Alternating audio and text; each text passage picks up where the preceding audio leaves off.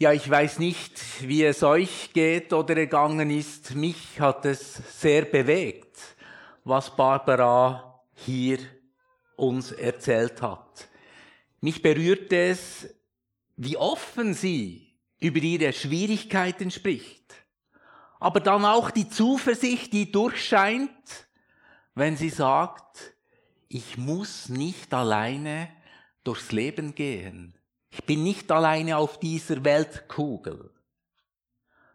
Gott mit uns, mitten in den Schwierigkeiten. Das macht doch den Unterschied aus. Das ist der große Unterschied, selbst dann, wenn sich nicht einfach alle Schwierigkeiten in Luft auflösen oder alle Probleme geklärt sind. Und dann hat mich auch bewegt und beeindruckt, dass Barbara selbst dann Gott erlebt, wenn sie ihn nicht spürt. Wenn sie ihn in der Gemeinschaft mit anderen erfährt, im Zuspruch, in der Offenheit, im Eingeladenwerden, im Gespräch, im Kontakt, im Unterwegssein miteinander. Im Markus Evangelium gibt es ein Gespräch zwischen Petrus und Jesus, in dem es genau um diese Thematik geht. Petrus will von Jesus wissen, was dann eigentlich herausspringe, wenn er ihm nachfolge.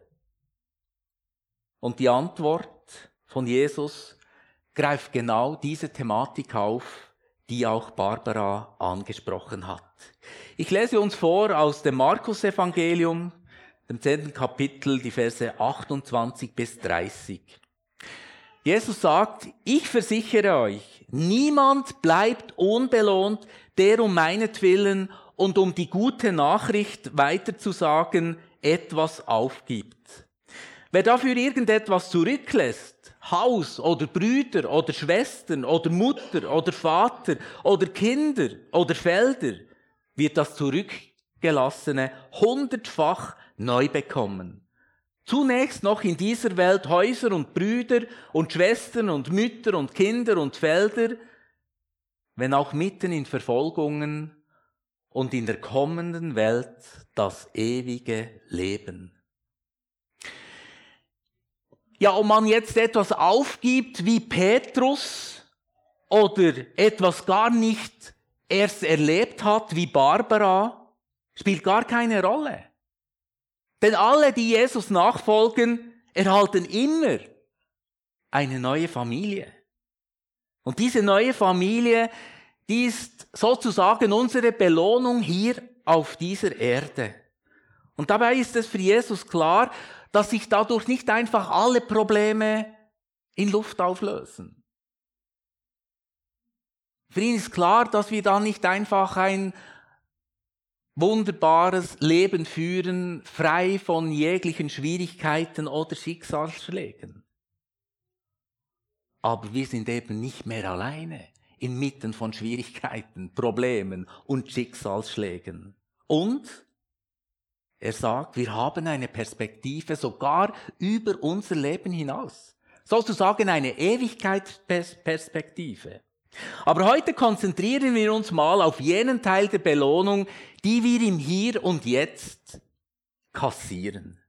Die neue Familie im Reich Gottes, die wir oftmals gerade in Schwierigkeiten, in schwierigen Phasen unseres Lebens als Geschenke leben. Mit anderen Worten, wir sind einander geschenkt. Wir werden einander dadurch zum Geschenk.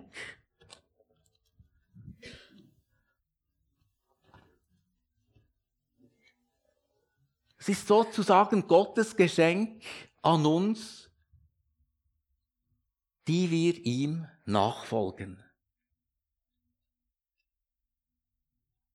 Die Gemeinde Jesu Christi ist nicht irgendeine Interessen Gruppe. Sie ist auch keine Zwecksgemeinschaft. Nein.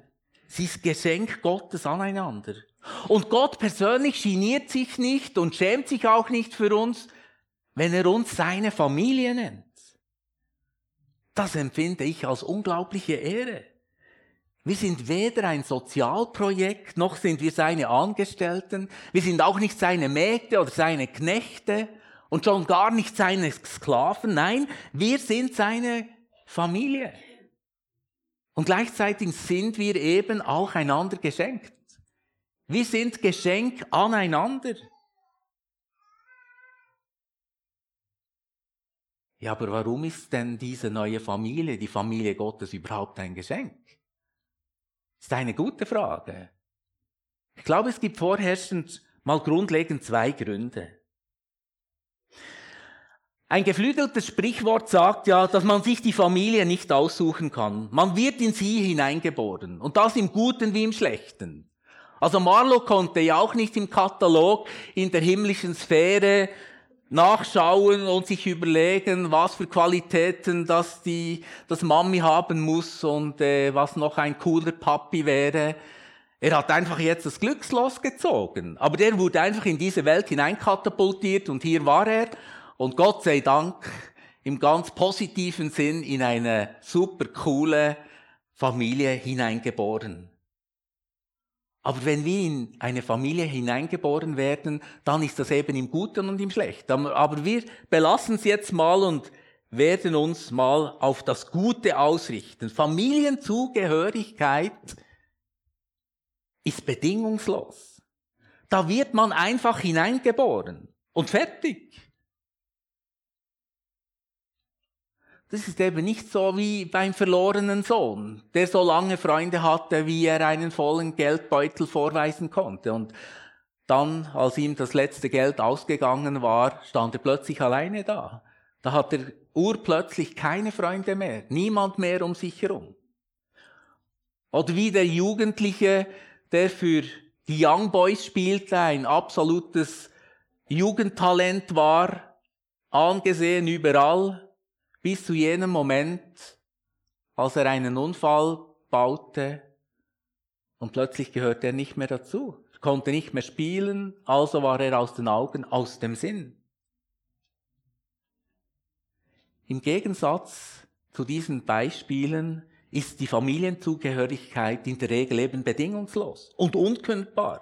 Und genauso ist es eben auch in der Familie Gottes. Hier gehören wir bedingungslos und unkündbar dazu. Weil es ist Gottes Familie. Es ist nicht irgendeine Familie.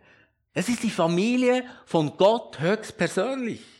Und das, finde ich, gibt eine enorme Stabilität ins Leben. Das habe ich so oft schon in all den Jahrzehnten erlebt und nicht zuletzt gerade auch vor 16 Jahren während der Scheidungszeit meiner ersten Ehe habe ich das hautnah erfahren können. Die Gemeinde hätte mich auf die Straße stellen können. Das wäre ihr gutes Recht gewesen. Aber sie hat nicht nur mein Scheitern mitgetragen, sie hat mich buchstäblich durchgetragen. Und auch zu allem noch meine Anstellung aufrechterhalten. Oder während meiner Krise vor einiger Zeit wäre ich höchstwahrscheinlich in einem leistungsorientierten Umfeld einfach unter die Räder gekommen. Das geht heute so schnell und man ist außen vor und weg. Da kümmert sich niemand mehr um einen. Aber in der Familie von Gott ist es nicht so. Da ist es ganz anders. Aber wie bei jeder Familie ist es auch in Gottes Familie so, dass nicht immer alles rund läuft dass nicht alles perfekt ist, ideal ist. Wir verletzen einander, wir werden aneinander schuldig, wir enttäuschen einander. Aber wir hören deswegen nicht auf, Familie Gottes zu sein. Es gibt keinen Grund, um aus der Familie von Gott rauszufallen. Das geht gar nicht, weil Gott will uns bei sich haben. Wir sind seine Familie. Und bis zum heutigen Tag erlebe ich durch die Familie Gottes, dass ich auch bei Gott voll angenommen bin und unkündbar dazugehöre. Und das ist nur möglich, weil wir bei ihm alle voll angenommen sind und weil er uns alle unkündbar zu seiner Familie vereint hat. Das ist Gottes Idee. Das ist Gottes Absicht. Das ist Gottes Wirken. Und diese Annahme zu erleben, das gibt uns im Leben eine enorme Sicherheit.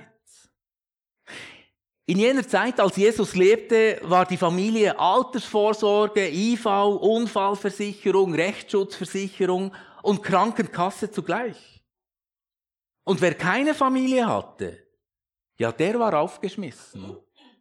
Der war in Krisenzeiten schutzlos und hilflos. Das ist etwas, das erlebe ich immer noch äh, in der Mongolei, wo wir seit vielen Jahren tätig sind. Und ich glaube, an den meisten Orten hier auf dieser Erde funktioniert dieses Modell immer noch nach alter Manier.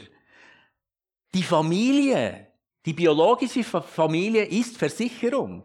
Das Dumme ist nur, wenn du keine Familie hast, ja dann bist du für dich allein. Dann bist du buchstäblich alleine auf diesem Chogali. Und niemand ist mehr da. Und darum bin ich so froh, dass Gott persönlich in unserer Welt, in unserer nicht idealen Lebenswelt und in unserem manchmal auch problembehafteten Umfeld eine Familie gegründet hat, die Schutz und Sicherheit bietet. Wir sind einander Altersvorsorge, IV, Rechtsschutzversicherung, Krankenkasse. Wir sind einander Anwaltskanzlei und Obdachlosenheim. All das schenkt uns Gott. Und er schenkt es uns sozusagen zum Vorzugspreis. Denn als Schweizer, man höre und staunen, staune, wir geben an die 30 Prozent unserer Einkommen aus für Versicherungen. Ist eigentlich wahnsinnig, oder? 30 Prozent, ein Drittel. Hey, und so gesehen ist Gott mit seinem Familienmodell ein günstiger Versicherer, weil es ist geschenkt. Absolut geschenkt. Vollkasko und alles inklusive, mit Ewigkeitscharakter. Also so einen Versicherer finden wir nirgends. Also können mal anklopfen bei der Mobiliar. Ich habe da eher meine Zweifel, dass die das toppen könnten.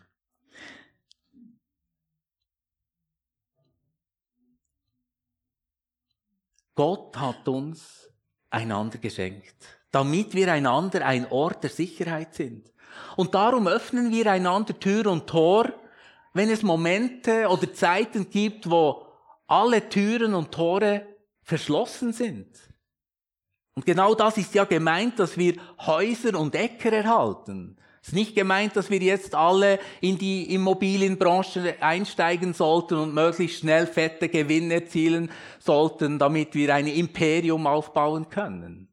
Nein, wir öffnen einander Tür und Tor, nicht zuletzt in Notsituationen von anderen und bieten ihnen ein Zuhause an, bieten ihnen Gastfreundschaft an, weil letztlich sind wir einander Sicherheit und Auffangnetz. Gerade in Zeiten eben, wenn es stürmt, wenn alles drunter und drüber geht. Eine konkrete Erfahrung, in welcher die Gemeindefamilie für jemanden zur Sicherheit wurde, war, als eine Person in einer ganz schwierigen Lebensphase Unterschlupf bei jemandem aus der Gemeinde gefunden hat. Das hat dir Stabilität gegeben. Das hat dir geholfen, durch diese Krise hindurchzukommen. Das war mehr als einfach zu sagen, das kommt schon gut. Zuletzt kommt es schon gut. Das hätte nicht geholfen. Aber da war eine Familie mit einem offenen Herzen, mit einem offenen Haus und sie haben die Person vorübergehend aufgenommen, so dass sie wieder Zeit hatte, Boden unter die Füße zu bekommen. Oder ich erlebe sie auch immer wieder bei den Senioren. Nicht zuletzt auch bei denjenigen, denen die Angehörigen weggestorben sind oder diejenigen, die gar nie eine eigene Familie gehabt haben. Man vergisst manchmal schnell oder vielleicht erlebt man es auch nicht, aber schon nur die Vorstellung, alleine zu sein, und zu denken, hey, wenn ich ein Problem habe, ist einfach niemand da, oder ja, im besten Fall noch die Versicherung, aber kein menschliches Wesen, das Interesse an mir hat, das löst schon enormen Druck aus. Geschweige dann, wenn wirklich mal eine Krankheit zuschlägt oder ein Schicksalsschlag und man einfach alleine da ist. Und da hat unsere Gemeinde, die Gemeindefamilie, die Familie Gottes eine große Verantwortung einerseits und bietet durch ihr Dasein eine enorme Sicherheit. Oder vorletzten Sonntag haben wir von Vitali gehört, wie wichtig für sie als Flüchtlinge die Gemeinde sei. All das erzähle ich ja nicht, um herauszustreichen, wie gut die Bewegung Plus Burgdorf ist. Ich sage es vor allem, weil ich damit herausstreichen will, wie gut Gott ist und wie gut Gott es mit uns meint.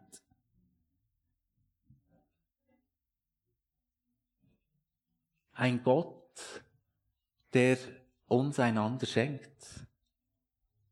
Und das, obwohl unsere Gemeindefamilie, die ist nicht ideal, die ist auch nicht perfekt. Da geraten wir uns zuweilen in die Haare. Also ich nicht, aber aber manchmal verletzt man sich einfach oder versteht sich nicht. So wie es ja in jeder, auch in der besten Familie, auch in eurer Familie sicher hin und wieder mal geschieht. Aber Gott braucht die nicht ideale, aber wirkliche Familie, um Menschen Sicherheit im Leben zu geben. Und genau davon spricht ja auch der Bericht von Barbara ist auch ein gutes Beispiel dafür. Petrus hat etwas aufgegeben und ist Jesus nachgefolgt. Barbara hat etwas vermisst und ist Jesus nachgefolgt. Und beide haben eines gefunden. Eine neue Familie. Gottes Geschenk an uns alle. Es ist eine Familie, aus der uns niemand, wirklich niemand, rauswerfen kann. Es ist eine Familie, die trotz allem Schrägen, allem Unvollkommenen tragfähig ist. Und es ist eine Familie, die uns immer wieder neu und nicht zuletzt in Krisenzeiten und schwierigen Lebensumständen Sicherheit bietet.